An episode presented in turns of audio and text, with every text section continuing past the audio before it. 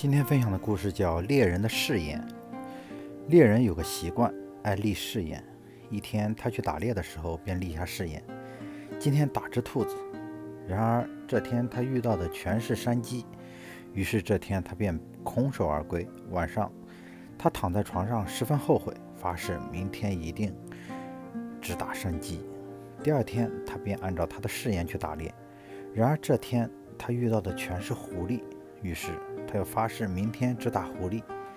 第三天，他又按照他的誓言去打猎，而这天他遇到的全是野猪，于是晚上又空手而归。后来，这个猎人便在自己的誓言中死去了。誓言要么发一个切合自己，坚持到底，一定实现它；要么就不要发誓，无拘无束，享受快乐的生活，不要让自己成了为誓言所困的傻瓜。